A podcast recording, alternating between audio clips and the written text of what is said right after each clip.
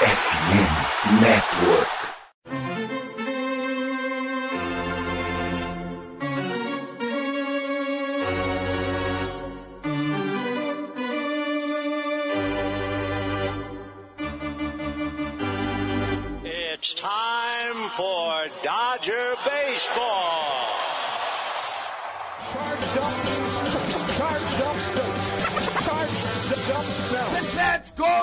Dodgers! Let's go! Another home run party. They, they just keep coming at you.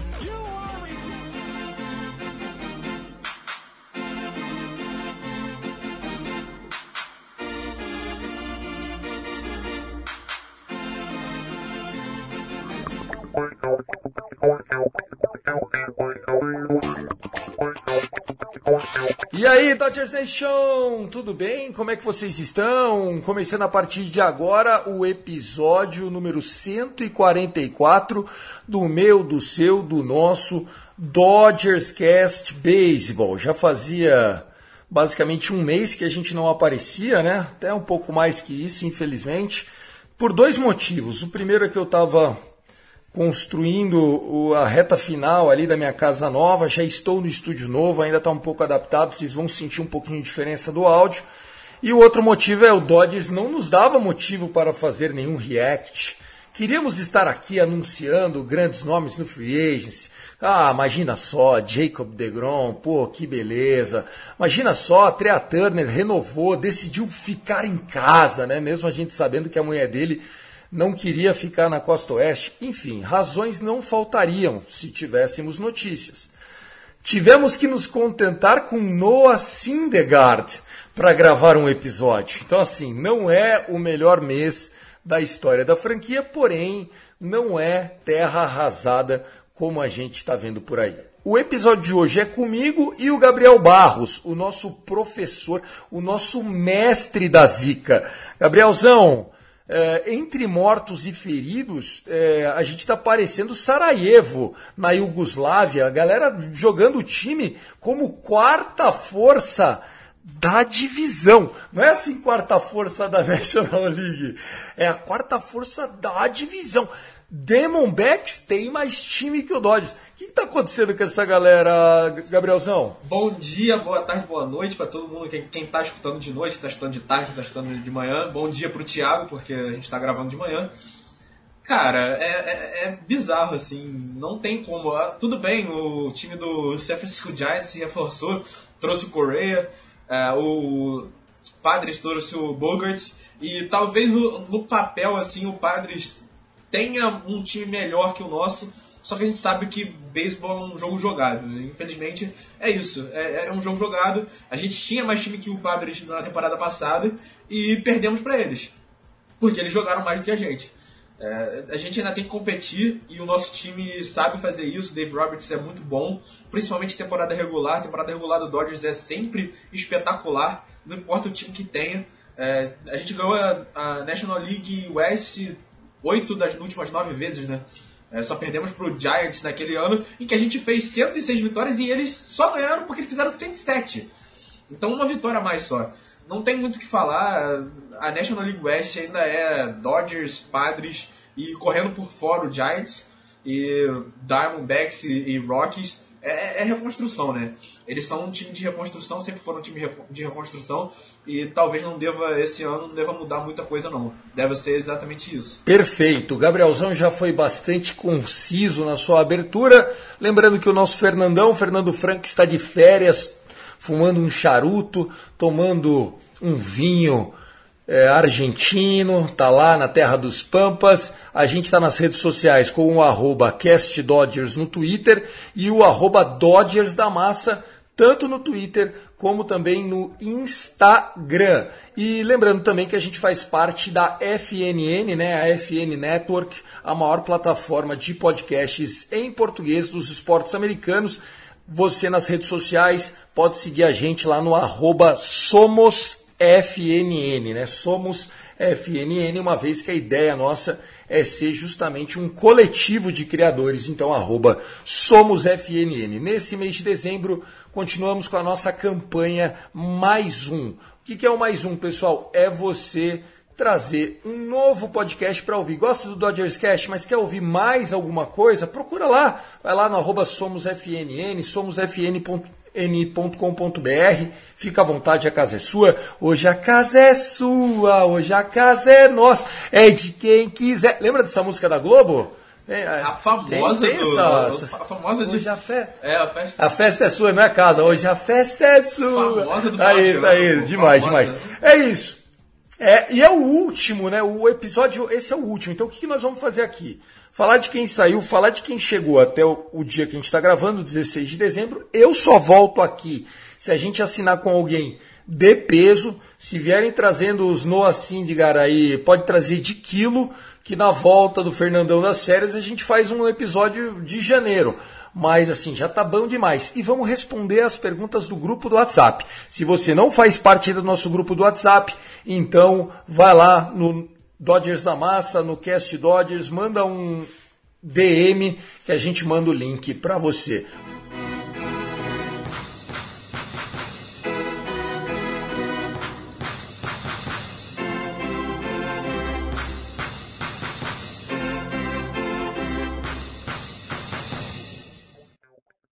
Bom, vamos embora. Primeiro aqui um episódio amargo de se fazer. É, como eu brinquei na abertura, e o Dodgers não é uma brincadeira na minha vida, mas a gente tem que levar ele dentro das perspectivas. É, eu tenho duas situações aqui para que você entenda o Dodgers Cast de hoje. Número um, não sou dono da verdade. Número dois, você que está indignado com a falta de contratações de peso do Dodgers não entende mais de beisebol que o nosso front office. Isso te proíbe de ficar chateado? Lógico que não. Isso te faz uma pessoa inferior? Lógico que não. Mas nós estamos no meio da terceira maior sequência de playoffs consecutivos da história da Major League Baseball. Já são dez temporadas. Nós vencemos nove títulos da divisão nos últimos dez anos feitos que só o Braves e o Yankees conseguiram nos últimos 30 anos. Ganhar 9 em 10 ou 10 em 10. Então, se tem uma coisa que esse time sabe é montar elenco. E o terceiro ponto, o terceiro ponto, e que eu acho que é o mais importante, que aí não é eu entender ou você entender, é convicção e certeza de quem tem o mínimo de discernimento. O time que eu e o Gabriel desenharmos aqui não é o time que vai entrar em outubro para jogar os playoffs. E sim, nós vamos jogar os playoffs. E sim, nós perdemos jogadores importantes, mas não, eles não configuram a produção desse time. Tirando o Trea Turner, Silver Slugger, jogador geracional, que, poxa, foi muito importante ali para o momento que o Mookie Betts começou a dar umas rameladas. Um acabou proporcionando ao outro um investimento maior de tempo ali, de lead-off, de, de spot 2, de line-up muito importante. A gente vai sentir falta dele. Justin Turner, muito bem, clutch, uma liderança, pode ser que volte, porém com um salário que já era incompatível para a produção, a gente tem que considerar isso.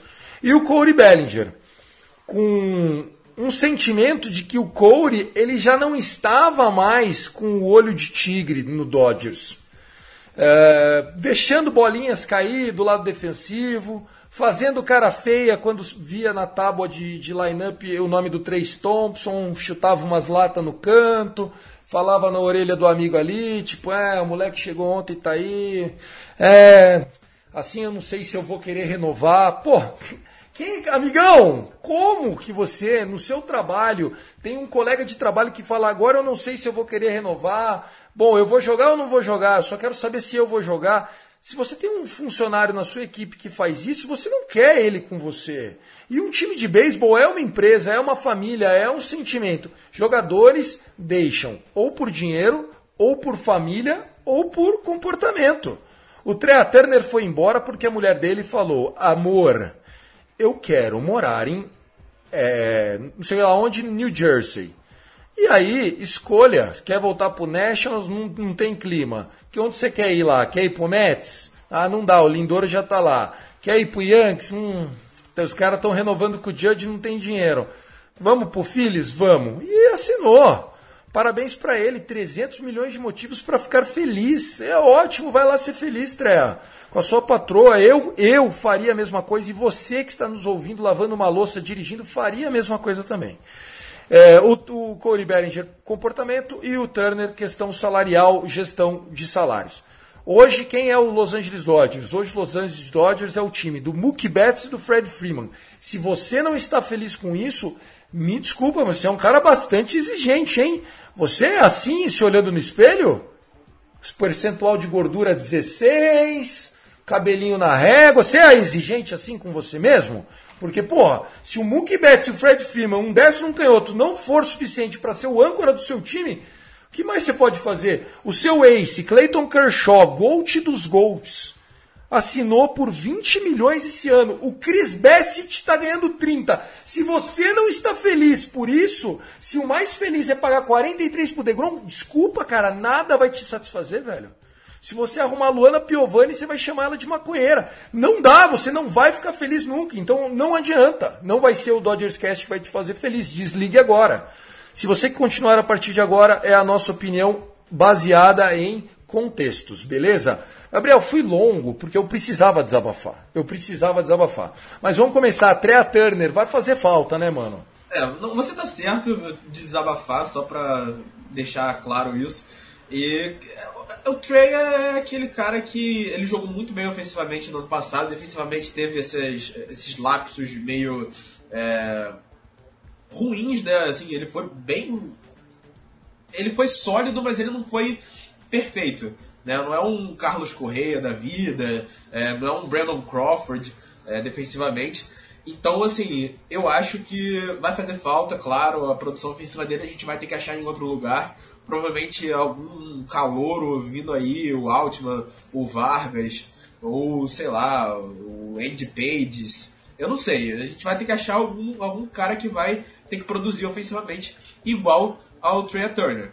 E, assim, é uma perda que, que vai ser sentida, claro, mas que não é nada que a gente não possa é, repor, principalmente sabendo que a nossa farm system é a número 2 da, da MLB, né? depois do, do, das trocas de meio de ano, né, da trade deadline, a nossa farm system foi, foi a número 2, né? virou a número 2. E vai ser isso. A gente tem uma farm muito boa, então a gente tem moleque para suprir a ausência de estrelas que estão saindo. E a gente sabia que tinha essa possibilidade do Trey Turner sair antes da temporada terminar. É, eu acho que a saída do Trey Turner é uma oportunidade de, ouro do Dodgers mostrar para essa geração, os new kids on the block, step by step, o baby. Tinha uma boy band que era New Kids on the Block. E os moleque é, estouraram, tá? Uma boy band aí. Depois vieram outras. O Dodgers é, tem essa vocação. Essa geração que se despede com o Corey Bellinger é uma, uma, uma geração que teve Kike Hernandes. Foi, doeu quando foi embora? Pô, doeu pra cacete, cara. Entendeu? Perder esses jogadores geracionais como Corey Bellinger doem. Mas o show tem que continuar e com certeza, com certeza, 17 milhões hoje já é a renovação para o primeiro ano do Will Smith. Entendeu? Porque de Tyrion Muto recebe 17 milhões. Aí você fala assim: caraca, velho, eu vou ter o melhor catcher prospect consagrado da Major League Baseball no meu time podendo ser o catcher dos próximos 7, 8 anos e depois um baita de age como Will Smith, ou vou ficar insistindo no menino, ah, eu não sei se eu renovo, se eu ficar pegando banco, eu não sei se eu renovo. Era o último ano, era nosso direito cortar. É hora de cortar. Foi lá, pum, pum, cortou. E, e, e o Cody falou, cara, eu só quero os 17 que eu queria receber com o Cubs. Pegou os 17, vou ser free agent ano que vem, como o meu empresário desenhou para mim. Acho que tá tudo certo isso aí. A carta do Corey Bellinger foi excelente no sentido de ah, aos amigos dizer apenas obrigado seria muito pouco diante de tanto tempo juntos, mas obrigado.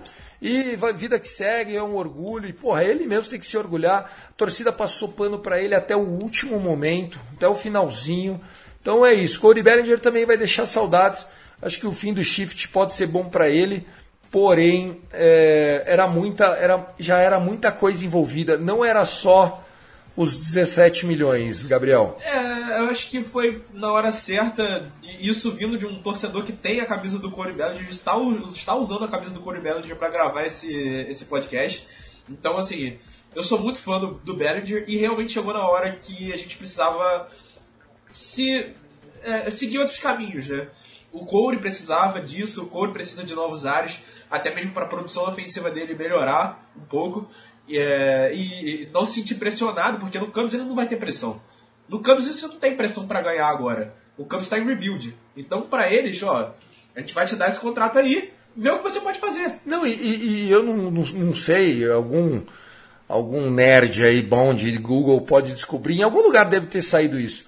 Eu tinha a impressão que o desenho do outfield do Dodgers Stadium tava, não sei se era o vento, eu não sei mas, cara, tava morrendo muita bola dele no warning track. Pode ser que seja a mesma coisa no Cubs e beleza, velho. Fechou. O Cubs também não é um risco muito grande. Pegou um cara que pode ser ídolo da franquia e pegou um cara também que não tem compromisso para 2024. É igual aquela menina do Tinder. Se fizer gol é gol, se não fizer gol não é gol. Acabou, foi. Moral da história, o que eu acho, tá? É que o Wrigley Field pode ser melhor para ele. É, até porque tem aquela cestinha lá perto do muro que pega as bolinhas que, que cai ali no, no matinho. Eu acho que ele vai ser o rei do matinho. O jardineiro lá não vai poder mais cortar as bolas do lado de cá direito, que ele vai ficar mandando bola naquele cestinho lá. Deus queira, boa sorte ao Corey Bellinger, que ele roube uns jogos do Cardinals para nós e consiga fazer a gente sempre ter um seed melhor que os caras de St. Louis, porque esses caras são duro para enfrentar a gente, principalmente nos playoffs. Prefiro o Cubs do que o, o Cardinals. O último que eu queria fazer aqui de, de, de pêsames, porque o resto, o resto é livramento, tá? Ah, o Tyler Anderson. Mano, nós oferecemos a, a, a tag dele, nós tentamos conversar vieram e pagaram 25, 26 pau. Como é que você vai pagar isso pro Tyler Anderson e, e aí você vai olhar pra cara do Julio Urias ganhando 4? Não, eu, eu queria que vocês, no espelho, me respondessem isso.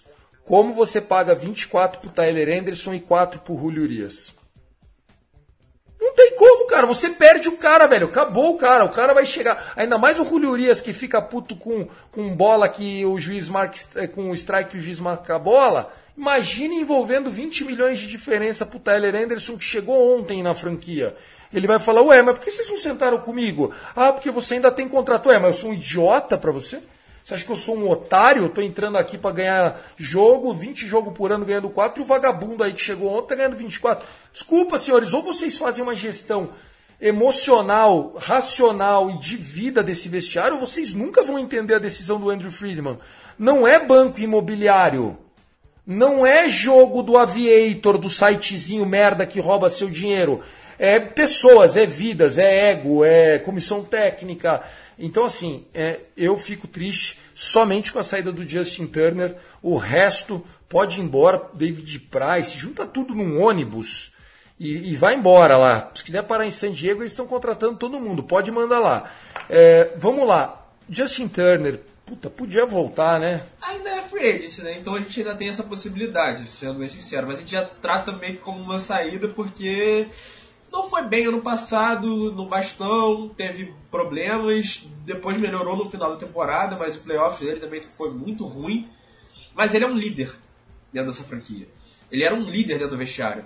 Então a perda maior é, é, é em relação à liderança no vestiário, que agora tá, óbvio, o Kershaw ainda é esse líder, você tem o Austin Barnes, que também é, ano passado teve essa, esse papel de liderança, mas de qualquer jeito é um cara que faz muita diferença é, fora de, de, campo também.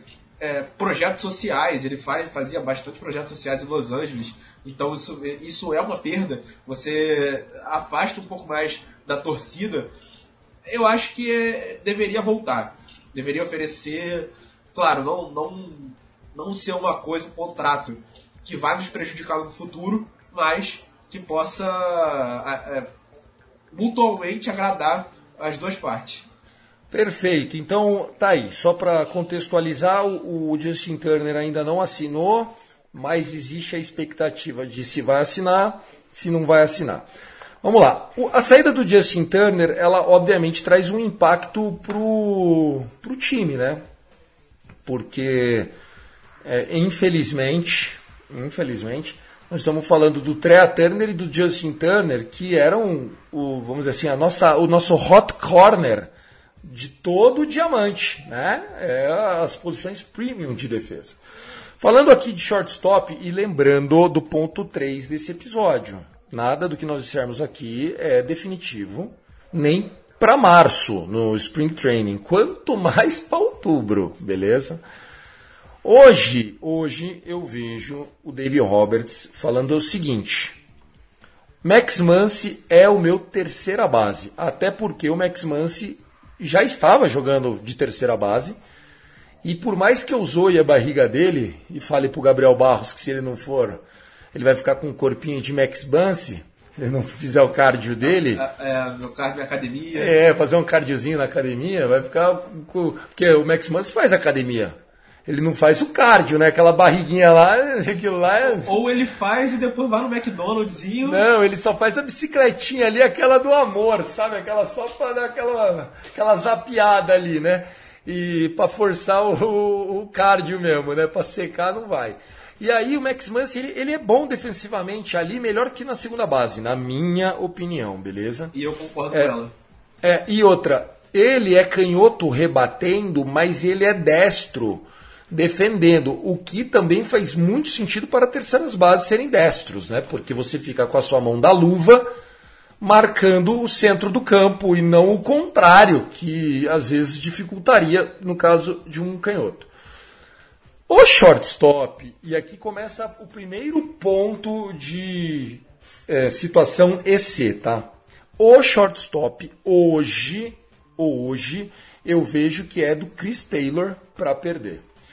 O Chris Taylor já falou, ele falou essa semana, inclusive Chris Taylor estará casando quando você estiver ouvindo esse episódio. Ele está casando nesse final de semana no Havaí, já está lá. Ele deu uma entrevista para o Vassé, onde ele falou: A minha posição favorita é short. É de shortstop, né? É short. É, não tenho problema nenhum em jogar lá. Porque o David Vassé, ah, me conta, ano que vem, os caras saíram, o que, que você acha? E aí ele falou, cara shortstop é onde o pai joga. Ele falou bem assim, tipo, onde eu gosto. Mas todo mundo sabe, eu consigo jogar todo o outfield, porque perguntaram se ele ia substituir o Trea Turner ou o Bellinger no center field, entendeu? Essa foi a pergunta. E ele falou, eu prefiro o Trea Turner. Então, um ponto. Um. Dois, Três Thompson, se for real, a gente só vai saber se é real, já é o cara do center field pra gente. Então, assim, se o, o, o, Chris Taylor for jogar de, de outfielder, vai ser no left field, onde, aliás, ele vai muito bem, obrigado, tá, tá super bem, tá ok.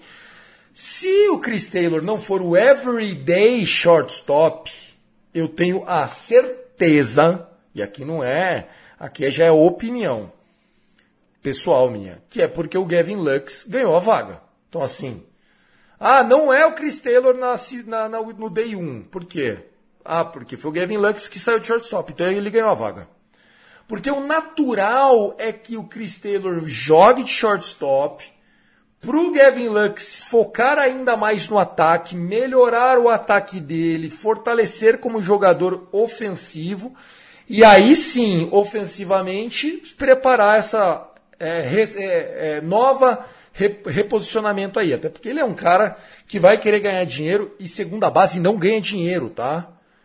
segunda base é igual o guarde na NFL. Não ganha dinheiro, velho. Você tem que ser um fenômeno para ganhar dinheiro de segunda base. Fala aí um segunda base pica de salário. Fala um.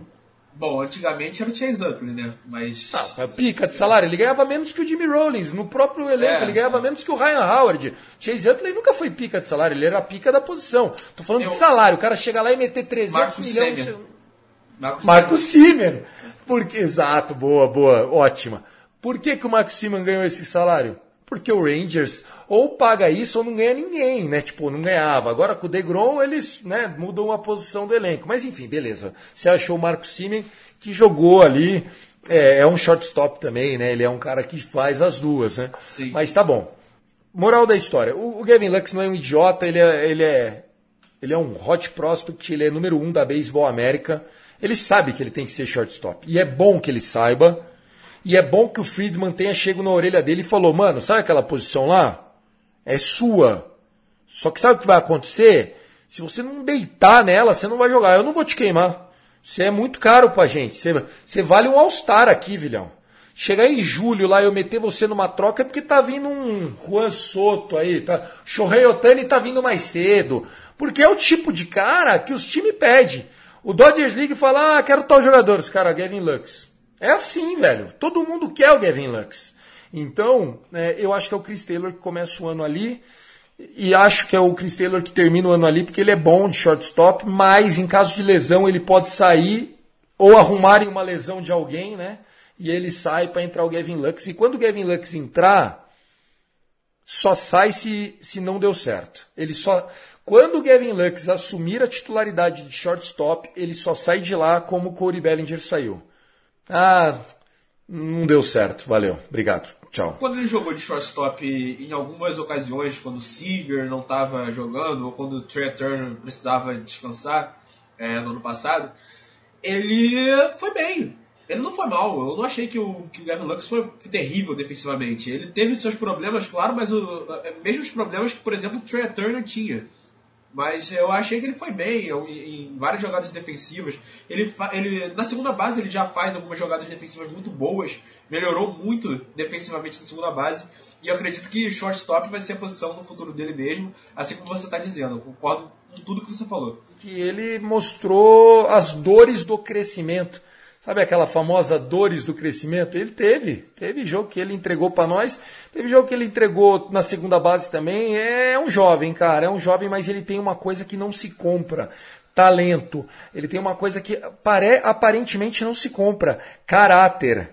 Você vê o Gavin Lux postando dancinha no TikTok? Você vê o, você vê o Gavin Lux de, de carrão, champanhe e fazendo besteira em boate, armado? Com, com os caras. Não. Kevin Lux é aqueles é, low profile, entendeu? Então eu acho que isso significa demais pro, pro, pro Andrew Friedman. E outra coisa que eu acho que o Andrew Friedman está pensando, sendo bem, bem honesto, assim, o, o, nosso, o nosso contexto é de cuidar dos próximos 5, 10 anos. O contexto dos rivais é de tentar chegar no patamar do Dodgers. Hoje os jogadores que saíram serão substituídos. E nós vamos falar um pouco mais deles aqui para frente, tá? Na hora da gente responder as perguntas da galera, porque tem muita pergunta e aí a gente não ficar repetitivo, eu vou passar para o segundo bloco.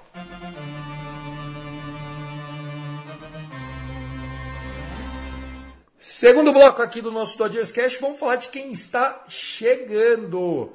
No Syndergaard, o ex ace do Mets, posso chamar de ace? É porque assim, eu lembro uma época que o Mets, cara, era brabo demais, né? DeGrom, Syndergaard e tal, aquela coisa. Aí, ele cortou o cabelo e piorou.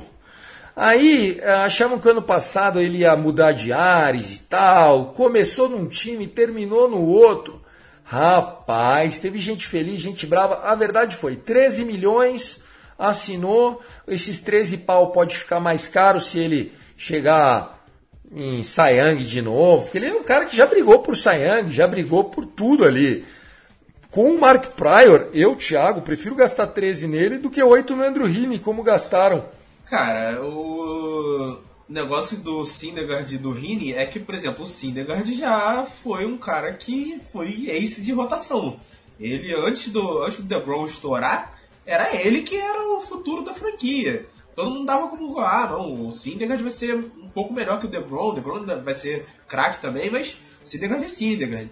E aí ele teve que passar por cirurgia, se não me engano, ele teve que passar por uma Tommy John, e depois disso, depois da cirurgia que ele teve que passar, depois de lesões, ele nunca mais foi o mesmo. Assinou com o Angels ano passado, não foi muito bem. Chegou no Phillies, não foi ruim, mas também não foi bem. Foi aquele medianozinho ali. Alguns jogos ele jogava muito bem, alguns jogos ele jogava muito mal. Então era, ele era muito constante.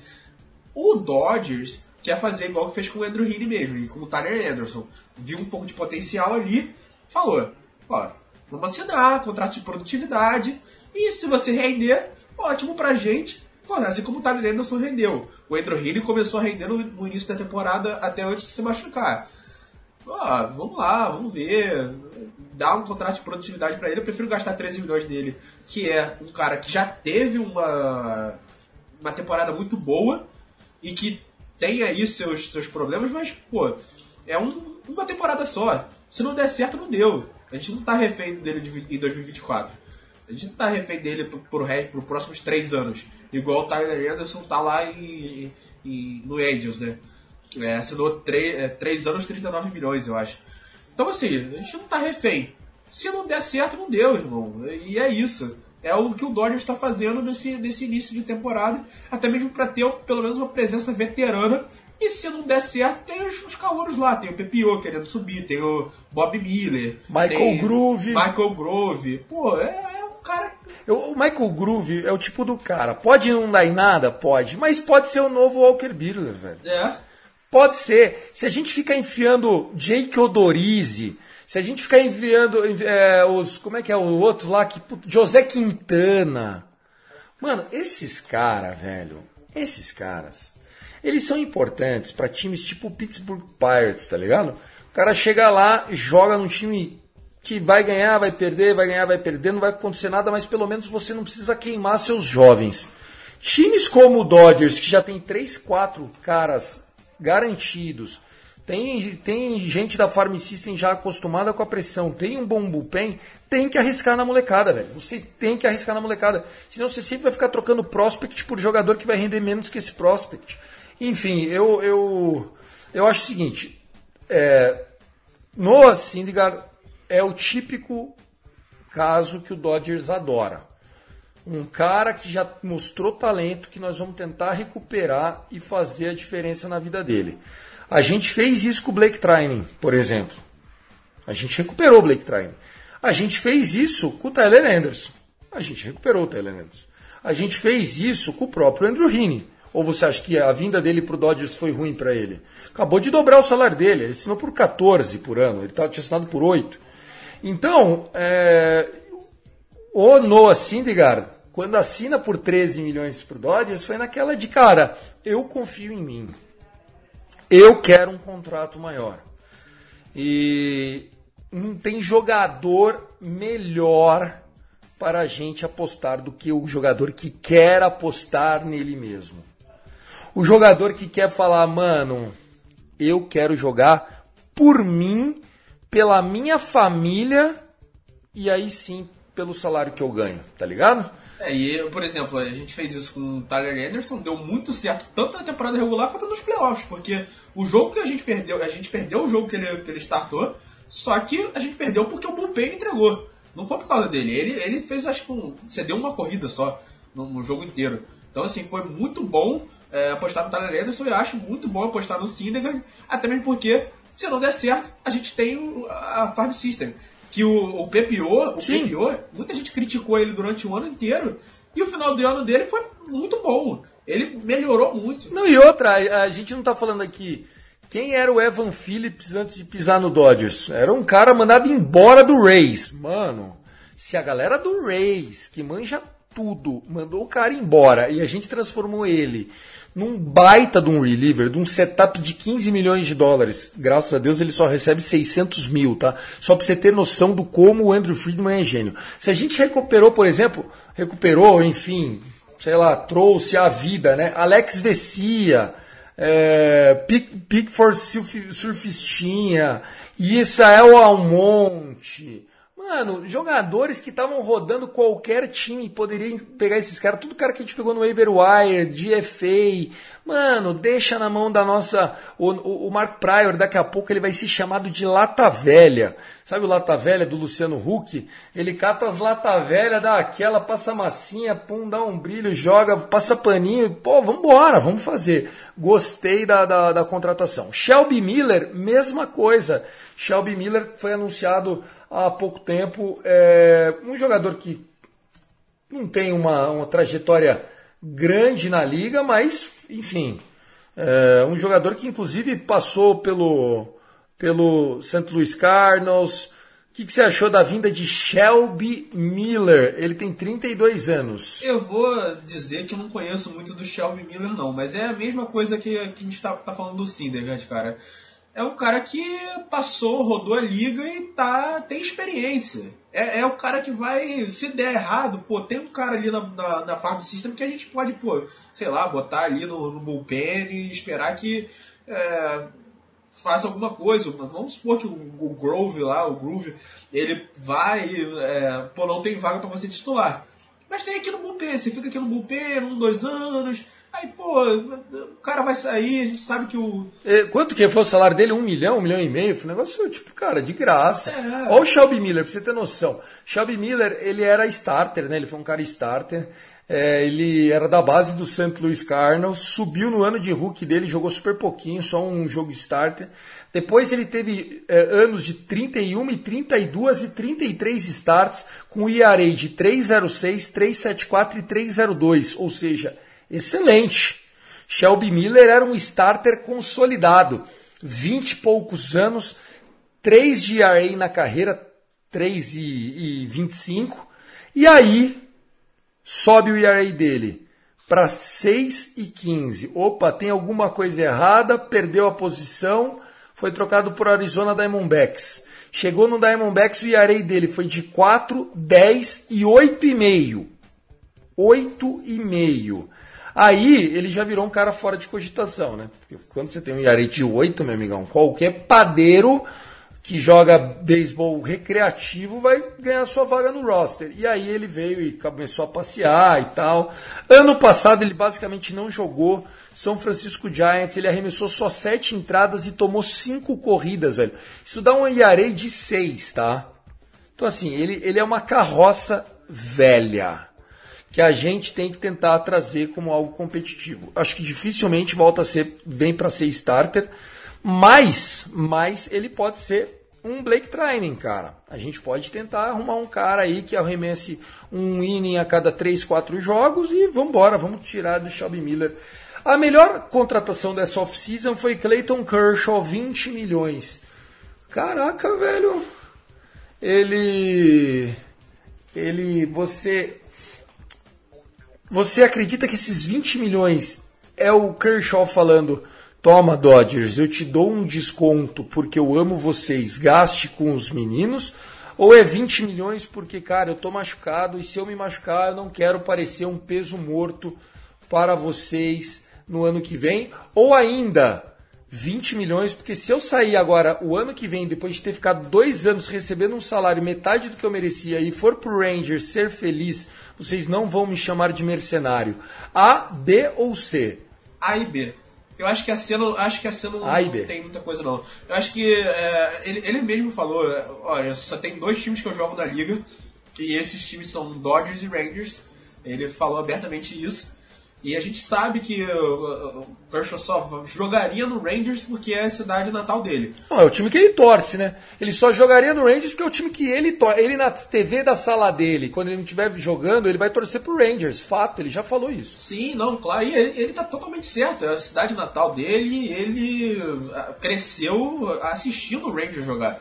Então, é, ele só, só torce pro Dodgers, mais, mais torce pro Dodgers que pro Rangers agora, porque claro. o Dodgers deu para ele tudo, né? A gente deu a vida e dele. E ele nos deu tudo também. Ao falar do Gold, sempre fale como uma gratidão de ter ele com a gente, hein? Por favor. Com certeza, com certeza. Não, sim, ele, ele nos deu tudo também. É, Cy Young, MVP, World Series.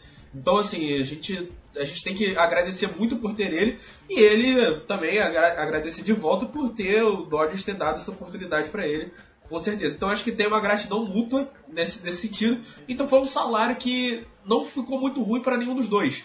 É um salário que ainda assim é considerado alto para muitos, muitos jogadores, mas que é baixo para estrelas, para GOATs, para jogadores históricos da franquia. Porque eu acho que uh, os dois estão se ajudando mutuamente aí. É, o, o Kershaw não quer deixar o Dodgers na mão e o Dodgers não quer deixar o Kershaw na mão. Perfeito. 20 milhões pro Clayton Kershaw, juro.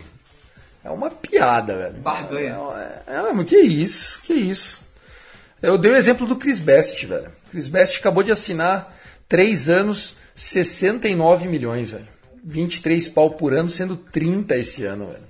Clayton Kershaw ganhar 60% do salário do Chris Best, juro, eu não sei em que mundo você mora, mas se o, se o Clayton Kershaw não for o seu jogador favorito do Dodgers, pare, repense, fique com vergonha e mude de resposta imediatamente. Se tem um jogador que já provou que está aqui porque já conquistou tudo e está aqui para ajudar, velho, mano, ó, sério eu só tô aqui para ajudar mesmo, beleza? Tô aqui para ajudar, quero fazer, ainda não tô pronto para ir para Texas, porque quando eu for para Texas, daí eu já nem sei se eu vou querer mais treinar tanto, acho que só vou jogar de domingo, sabe aquela coisa? Ele ainda tá querendo ser competitivo, ele é um cara competitivo, ele é, ele é muito igual o Cole Bryant. O Tommy Lasorda falava que tinha dois jogadores que, que lembravam muito o que ele chamava de atleta ideal. Kobe Bryant e Clayton Kershaw. O Tommy da sorda, hein? Conheceu o menino Clayton Kershaw. Falou: esse, esse maluco aí vai ser gigantesco. E ele foi, foi tudo que esperavam e muito mais o Clayton. É, podemos prever a nossa rotação então. Hoje, nesse momento, ela seria com Clayton Kershaw, Julio Urias. Fica a, a questão de como está o nosso Dustin May. Eu acredito que o Dustin May está muito bem. Noah Syndergaard como quarto da rotação. E o Tony Gonsolin também, espero que ele esteja recuperado daquele forearm que pegou ele no final do ano. É, eu só colocaria, só, só a ordem, que eu, eu não colocaria igual a você. Acho que eu colocaria Urias na, na 1, né? Porque Urias, é, querendo ou não, tá melhor. Falando, você tá faltando com respeito com o. Não, mas... Na hora você põe o Urias, na hora, mas na hora de falar, ah, tá, você põe bem, o Kershaw. Bem, Na hora de escalar, você põe o Urias. É assim que o barco toca, entendeu? É, e aí no 3 eu colocaria o Gonzolin, o 4 o May e o quinto o Syndergaard, só isso. É, Beleza. Só, Não, eu, eu deixei o Gonzolin por último porque, cara, eu tô meio preocupado. Quando começa esses forearm strain aí, velho, eu sou assim, a única coisa que eu não tô mais preocupado é que se tivesse ido pra faca já, né? Então, tá, tá nessa, nessa pegada. Vamos trazer aqui a, a, a, rotação, é essa. Hoje o bullpen a gente vai falar numa resposta para um ouvinte. Tem mais alguma coisa para falar de off-season, Gap? Se você não tiver, eu vou meter as rapidinhas aqui e nós vai sair fazendo perguntas e respostas dos ouvintes. Não, acho que não. Acho que, assim, a gente tinha alvos nessa off-season que é, pelo menos tinha é, interesse do Dodgers, né? Rodon, que foi lá pro Yankees. É, o próprio Jacob DeGrom, o Verlander, a gente chegou a, a sentar com ele, foi pro Mets. Mas o Dodgers é, tá pensando um pouco mais na free agency do ano que vem, por causa do maior prêmio, acho que da história do beisebol, que é o Shohei Ohtani. Né? O Shohei Ohtani entra nessa free agency como free agency que vem, né? como o maior prêmio da história. É um cara que a gente não vê muitos, muitas vezes, né? Muitas vezes a gente não vê, é um cara que arremessa muito bem e rebate muito bem. Então o Dodgers está pensando no, no Shohei Otani. Uh, meio do ano vai ter ligações para o Angels, principalmente se o Angels estiver bem, bem para baixo. Né? Fora da briga, né? Fora da briga. É, o Arte Moreno falou que ele não faz negócio com o Dodgers, porém o Arte Moreno já botou o time à venda também, né? Eu acho que o Shohei Otani, é, se ele for esperto, ele vem para o Dodgers, porque a nossa comunidade asiática é desproporcional desde a época do Hideo Nomo. Ele sabe o tamanho que é o Dodgers no Japão. Ele sabe que ele vende camisa com qualquer time, mas se ele vier para o Dodgers, ele só venderia ainda mais camisas se fosse para o Yankees. E como o Yankees já acabou de meter o salário do Rondon, e já tem o Garrett Cole, eu fiquei feliz com a ida do Rondon. O Rondon acabou de tirar do New York Yankees o Shohei Otani. Então, assim, nós estamos nesse momento como o melhor cenário para o Shohei Otani. E nós temos dinheiro guardado para ele. Se, se enfiarem meio bilhão de dólares para ele por 10, 12 anos, eu não vou ficar surpreso. Eu não vou ficar surpreso. Vai ganhar 50 milhões, 52, sei lá o que vão fazer com ele. Então vai ser o maior salário da história. Fica aqui a minha bold prediction pra galera. Só dar, posso só dar uma, uma pontinha aqui? Que eu concordo com você, eu concordo com você com relação a, é, ao Shohei Otani, mas é, é aquilo, né? Se você conseguir tirar três anos ótimos do Shohei Otani, já vale um contrato de 10 anos. Porque eu acho que é, esse, essa questão de arremessar e rebater todo dia vai acabar cansando o braço dele em algum momento. Ele não vai aguentar até os 40 anos fazendo essas duas coisas. Mas se você conseguir tirar 3 anos dele arremessando e rebatendo, já é ótimo. E depois aí você vê o que você faz com ele. Você bota ele só para rebater, bota ele só para arremessar. É, é uma coisa que eu acho, na minha opinião, assistindo beisebol, já há uns dois, três anos aí assistindo mesmo, eu percebo que não aguenta um, fardo muito grande ofensivo e, e, e arremessando. Pessoal, agora o esquema é simples. Nós vamos responder as perguntas da turma, tá? A gente vai lendo as, as perguntas, vai dando as respostas. Se eu sei, digo que sei. Se o Gabriel souber, ele responde a opinião dele. Não vou querer ser dono da verdade com ninguém aqui, beleza? Vou por ordem de chegada. O Kevin Marley, nosso super Kevin, o Dodger, no Twitter, escreveu o seguinte: Boa noite, ou boa tarde, ou bom dia, galera do Dodgers Cast. Gabriel e Tiagão. Sabendo que estamos perdendo muitos talentos, é, com poucas contratações, o que podemos esperar dos Dodgers na próxima temporada? E o que esperar do nosso tiozão Kershaw? Primeiro que Kershaw não é tiozão, é o GOAT dos GOATs. Respeito para falar do homem. A gente já falou do Kershaw aqui, então só vou para a próxima pergunta, que é o que esperar do nosso Dodgers. O Dodgers, com certeza absoluta, vai brigar pela divisão. Então, assim, é, você que já jogou a toalha, você que já deu o título para o Padres, parabéns, porque você ou é ou do contra, que é, gosta de do contra, ou você está jogando muito MLB The Show, ou você é a mãe de Ná, que sabe de tudo antes de todos. Eu acho que o Dodgers vai brigar com o Padres. Pode perder a divisão para o Padres? Até acho que, que pode. O Padres tem mais time que o Dodgers hoje, sinceramente, para ganhar 162 jogos, eu não acho, velho. Acho que nosso time tá junto há mais tempo, tem elenco, no vestiário vai ser aquela pegada, manos. Os caras que foram embora vão se arrepender de ter ido. Quem tá aqui veio para fazer história e vamos pro pau. E vem gente ainda. Acho que ainda vem gente, beleza? Dodgers briga pela divisão. Seed, se não for um 1, é o Seed 4, o primeiro do wild card aí, beleza? Sua opinião sobre o que esperar do Dodgers, Gá? É, a única coisa que eu discordo um pouco de você, que você falou que a gente é, tem mais time que o Padres, eu acho que por talento, assim, o Padres reuniu muito mais talento que a gente. Mas claro, é, é, como eu falei no início do, do episódio, beisebol é jogado. Não existe, não existe isso. Ano passado também colocavam o Giants como melhor que Padres e, e Dodgers, e a gente viu o que aconteceu com o Giants. O Giants foi lá, lá, lá embaixo, quase o último do, do da divisão. O Diamondbacks ficou na frente deles. Pessoal, vamos lá. Gostei de você discordar de mim. Se eu tivesse campeonato de Circo de Soleil, eu até acho que talento individual poderia fazer a diferença lá. Mas eu acho que o Dodgers hoje não pode ser colocado fora é, de favorito e inclusive Vegas coloca Houston, Astros e Dodgers como as menores odds para ganhar o World Series em 6,50. Então se Vegas está colocando isso, amigão, não duvide de Vegas, beleza? Segundo ponto, o vestiário do Padres é uma merda é uma merda. os caras têm Tatis Júnior, Juan Soto, Manny Machado vai ter option agora no final do ano. O Manny Machado tem um player option que eu acho que ele vai sair para tentar ganhar 10 anos, 30 milhões, porque ele tá fazendo 30, 31. Ele vai falar: eu não vou perder o bonde da história. Tipo, eu não vou perder. Ele é o melhor terceira base da liga. Então, assim, é, cara, tá aí. Eu acho que eles têm chance de dar um show que, histórico. Igual o, os Galácticos do Real Madrid.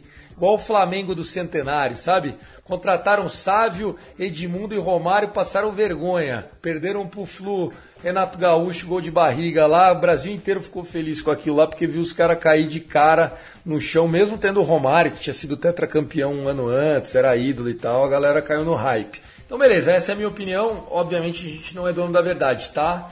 Então, vamos, vamos trazer mais. Outras perguntas que chegam, eu fico feliz que a galera traz as perguntas. É, e vamos lá.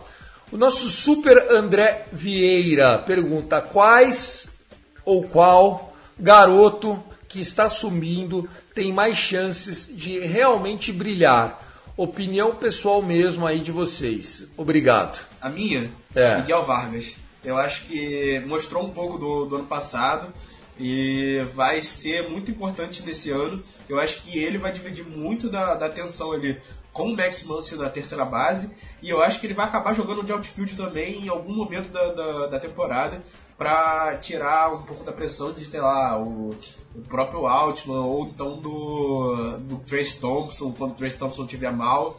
É, é, isso, é basicamente isso. Acho que o Miguel Vargas é o principal nome do, do Dodgers em 2023 da molecada, né? Lógico, da molecada.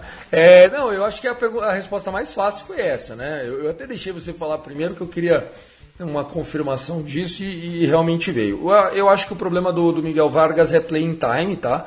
É, ele nunca jogou de, de outfield, ele jogou só na. na, já meteram o moleque.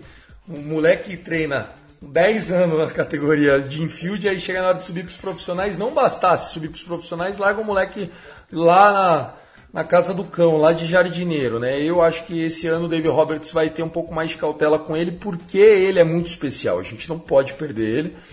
Então eu acho que ele não vai ter tanto playing time. Eu acho que da molecada, a que mais tem chance de sair é o Altman, por ser um outfielder de ofício, é, até porque a gente não sabe se o se o é, Trace Thompson vai confirmar tudo que mostrou, né? Como você mesmo falou, ah, quando ele piorar, né? É triste a gente falar isso, né? Eu não queria falar isso, mas é verdade, né? Quando ele piorar. É, o que eu gostaria de reflexão de cada um de vocês, sinceramente, é ambos, Miguel Vargas e, e James Altman, não chegam para resolver, tá?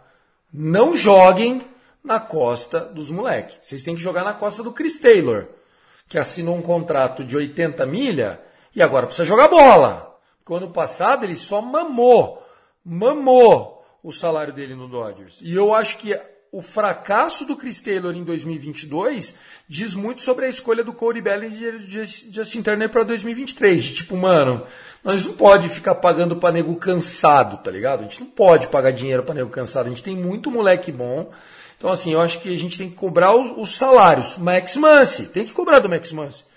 Tem que cobrar do Mookie, tem que cobrar do Fred Freeman. Mas, assim, eu acho que é o ano de consolidação, de consagramento do Will Smith. Acho que é dos. E ele é um moleque, tá? O Will Smith. Eu só vou confirmar, mas eu acho que ele não tem nem 26 anos. Eu acho que ele tem 26, exatamente 26.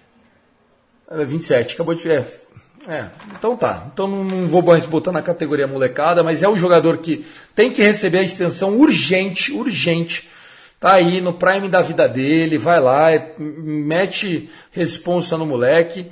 E, e o Gavin Lux, que também eu acho que é um cara que esse ano tem tudo para subir ainda mais a sua prateleira, o seu tier de jogador. Obrigado, André. E eu, super eu legal. coloco nessa categoria também, hum. eu coloco nessa categoria também o Dusty May, que precisa performar. Putz, nem fale, Dusty May, nem fale, nem fale, é isso aí. É, do Bullpen a gente tem uma outra pergunta de Bullpen que a gente pode falar da molecada. Uh, vamos lá, então já vamos fazer essa. Luiz Paz, grande Luiz, beleza? Super interagindo lá no grupo sempre. Uh, ele perguntou: o que acham do Bullpen não ter um closer definido? E o impacto positivo ou negativo que isso pode trazer. Luiz, o Dave Roberts definiu que o Craig Kimball não era o closer, faltando uma semana para acabar a temporada regular. Nós estamos no dia 16 de dezembro de 2022. Nos próximos 160 dias não haverá beisebol. Você está preocupado com o seu closer. Eu não boto a mão no fogo nem que o Edwin Dias vai fechar jogo pro Mets ano que vem. Mano, se tem uma profissão no mundo que vive de altos e baixos é trader da bolsa e closer, velho. Eu vi, eu vi a lenda K-Rod, o Francisco Rodrigues, que ganhou a World Series pro Angels em 2002. Eu vi o K-Rod, o homem que veio para quebrar os recordes de Rivera, de Mariano Rivera acabou vendendo pinga na praça, amigão. Ficou três anos, parecia que ele parecia que era abobado, não sabia jogar mais. Então, assim, não adianta. Eu acho que hoje é Graterol, ISL Almonte, Blake Trine tem que ver se joga, porque também, né, virou aquelas coisas, já é muito drama, entendeu? Blake Trine já é um cara drama, já não dá pra gente ficar contando com ele. Então, é Van Phillips, será que continua, não continua? Não estou preocupado com o closer agora. Eu acho que o impacto hoje é na sua cabeça. Você não precisa se preocupar com isso. Vamos voltar a pensar em boletos, amigo secreto, presentes para o Natal. Closer não é uma preocupação. Quer comentar alguma coisa sobre isso, Gá? A gente só sabe quando, que o, o que o quem o closer vai ser quando acabar o Spring Training. Que aí é quando o Dave Roberts fez todos os testes possíveis e mesmo assim a gente nunca vai saber o closer real, porque, assim, vai que o cara que foi escolhido para ser closer não consegue fechar jogos, como aconteceu com o Craig Kimbrell. O, o próprio, é isso. O próprio Edwin, Edwin o Jensen, pô. O Edwin Dias. O Jensen, cara. E o Jensen, a gente, a gente pedia a cabeça do Jensen de abril até julho, aí a gente passava pano em setembro e ficava puto em outubro. É, é isso, cara. A vida do closer é essa. E assim, é, o Edwin Dias, que fez a temporada que fez pelo Mets, era criticado até pouco tempo atrás. Até ano passado, o cara era criticado, muito criticado pela torcida do Mets. Saiu chutado lá de. de chutado não, né? Porque ele, ele até assinou um contrato bom com o Mets. Mas ele saiu com um pouco de desconfiança ali do Seattle Mariners e foi pro Mets, não, não performava.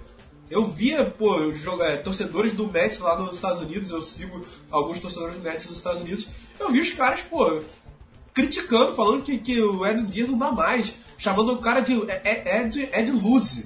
Não era Ed Win, era Ed Luz. Porque o cara, o cara entregava. É isso, entendeu? é isso. Vamos lá, chegou uma pergunta, é, eu, eu tinha prometido que não ia falar mais disso, mas assim, também o cara perguntou de maneira tão educada, velho, eu gosto de pessoa educada, velho. Ele escreveu o seguinte: Olá, bom dia, meu nome é Bruno Costa, eu sou do grupo dos Dodgers. Mandou no privado, tá? Gostaria de saber as novidades do caso do Trevor Bauer. Qual a possibilidade de retorno e sua opinião sobre? O mercado teve bastante movimentação e os Dodgers perderam muitos jogadores. Devemos nos preocupar com a próxima temporada? Um grande abraço e parabéns pelo trampo. Mandou um emoji de bola de beisebol e de um boné azul. Velho, isso, é, isso, é, isso aqui é educação. Eu imagino esse cidadão aqui de fraque nesse momento, cartola, velho, andando usando uma bengala. O cara, cara, cara é raiz, velho. Obrigado, Bruno Costa. Esse, esse é o cara que você tem que falar nome e sobrenome, né? Bom, vamos lá. Sobre se preocupar, já respondi isso 30 vezes aqui no episódio. Sobre o trampo, muito obrigado. E obrigado ao, ao Gabriel por, por estar aqui nas férias do Fernandão e sempre me ajudando sempre que eu preciso. Sobre o mercado, a gente só falou sobre isso, então já foi respondido já era. Escolhi essa aqui só do Trevor Bauer, certo, Gá? Vamos lá. Trevor Bauer. Trevor Bauer, ele está em punição administrativa. E aí surgiu uma notícia de que talvez na apelação o, o Trevor Bauer tivesse redução da pena e que o Dodgers fosse acusado, acusado, fosse, sei lá, é, tivesse a obrigação de cumprir o contrato que ele tem.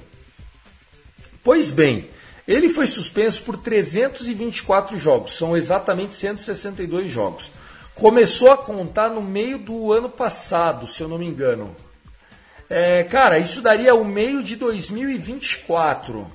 Sinceramente, se cair pouco, vai cair para um ano, a gente só vai ter ele para o segundo semestre.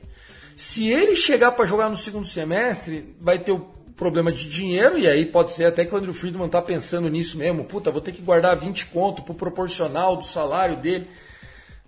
Mas, mano, sinceramente, não compre camisa dele, não elogie, não cite ele nas redes sociais, mas hoje, estiver passando lá perto do vestiário, bota no chuveiro, dá um banhinho bem sal grosso nele, boné e campo, velho. É isso. É um cara que vai demorar um mês para ficar com o braço bom, é um cavalo, arremessa 240 é, innings todos os anos da vida dele e foi um puta de um prejuízo. Esse vagabundo, esse vagabundo desse Trevor Bauer, eu vou chamar de vagabundo. É, sem falar de, sei lá, se ele é criminoso ou não, não teve prova, nada, mas vagabundo ele foi, porque com ele a gente não perdia pro Braves e com ele a gente teria um time muito mais forte ano passado contra o Padres. Então, porra, esse vagabundo tirou pelo menos uma World Series da gente. Quer falar alguma coisa de Trevor Bauer? Eu até agradeço se for rápido. É, não tem muito pra, falar não, acho que assim, tem, né? ele, é, ele é um cara que ajudaria, entre aspas, a gente se ele, ele voltasse. É, não espero que vá voltar, não acho que a punição vá diminuir, a não ser que achem provas concretas de que a mulher mentiu. Aí, irmão, aí vai ter. Não tem como. Ah, porra, vai voltar de qualquer jeito. E ele tá se mantendo pelo menos ativo, entre aspas, no, você vê no YouTube dele, é, no YouTube da Momento, no YouTube dele, alguma coisa assim, que ele faz que ele faz os, os coisas dele. Ele, ele, ele, é maneiro, ele é maneiro. É um cara, cara que, que, sabe, sabe jogar pro público. Não, o YouTube dele foi da hora, ele é da hora. É. Ele é da hora. Ele é maneiro. No Twitter ele é pau no cu, no, no YouTube ele é legal. Vamos lá, ó, pra gente terminar. Vale perguntar se o escorpião no bolso do Friedman é letal? Cara, nem fala do escorpião, velho. Tô numa casa nova, já achei dois, mano. Você acredita, velho? Tô desesperado com a criançada passando veneno, vagabundos, viu? É, vamos lá, sem é, dizer quem é o grande rival do Dodgers na Liga Nacional. Vamos lá, eu falo três, o Gabriel fala os três dele, se for tudo repetido, beleza. Padres, sem dúvida nenhuma, até por estar na nossa divisão, acho que vem. Braves, eu acho que é um time perennial aí, vai, vai brigar muito forte. E o New York Mets está no papel também muito forte. Ah, Cardinals, ah, Phillies, meu, tá todo mundo se fortalecendo, velho. Tá todo mundo chegando. Não vai ser fácil, né? O próprio Giants aí, Carlos Correia e tal. Seus três maiores rivais aí. Eu ia seguir a sua ordem, mas para diferenciar um pouquinho, eu vou de Padres, Braves e Phillies eu não confio no ataque do Mets e o ataque do Phillies é absurdo. Absurdo. A pergunta foi do Lincoln, tá? Valeu, Lincoln. O Alessandro Lecas também sempre mandando aqui, falou assim, mano, como é que tá o nosso, a nossa divisão para vocês? Do mais forte pro mais fraco. Eu vou falar a minha, o Gabriel fala dele. Dodgers, Padres, Giants, D-Backs e Rocks. Eu acho que é assim que vai terminar a divisão, embora o D-Backs seja o time mais, nossa, talentoso, uau, prospectos. Malandro, se Prospecto ganhasse título, o Pirates ganhava todo ano. Todo ano. O Pirates ia lá e era campeão, velho. O Pirates não consegue fazer jogo de playoff. Então, beleza, obrigado, passar bem. Dodgers campeão da divisão é o que eu acho. Eu vou seguir a sua ordem. Eu acho que não tem muito, muita coisa não. Com a chegada do Correa no, no Giants, eu acho que o Giants muda um pouco o patamar é, do Diamondbacks. Acho que o Diamondbacks tem bons prospectos, mas como você falou, se Prospecto ganhasse World Series, o Pirates era campeão todo ano. É isso. Senhores, a gente vai ficando por aqui. Um feliz Natal, um próspero ano novo. Ótimo episódio. Passamos de uma hora aqui pelo que está no meu bruto. Pode ser que caia um pouquinho. Valeu, Gado. Desculpa aí é, a, a distância que a gente percorreu, mas foi importante. Adeus ano velho, feliz ano novo. 100%. É, nem, nem precisa pedir desculpa. Eu me divirto fazendo esse podcast aqui com você e com o Fernandão, mas o Fernandão tá de férias, né? Mas é, então é um prazer sempre falar de Dodgers aqui para todo mundo, para rapaziada. Então, feliz ano novo, feliz Natal para todo mundo e até ano que vem. Valeu, gente. É isso, gente. Um abraço. Participem lá do grupo. Se quiserem seguir o projeto de basquete do, do Gabrielzão, como é que é? Arroba? Basquete pelo mundo. Tá um pouco inativo, mas vai voltar. Pode relaxar. Tá... Nunca, inativo nunca. Basquete pelo mundo. O nosso é arroba Cast Dodgers ou arroba Dodgers da Massa. O meu pessoal, eu troquei o arroba, viu? É, o meu era Thiago na noite. No Instagram e agora nas outras redes eu estou mudando para Tiago Cordeiro, com TH, né? Tiago Cordeiro, Jor, de jornalista. Tiago Cordeiro, Jor. É isso. Um forte abraço, passar bem. I love LA, go, go, go, Dodgers!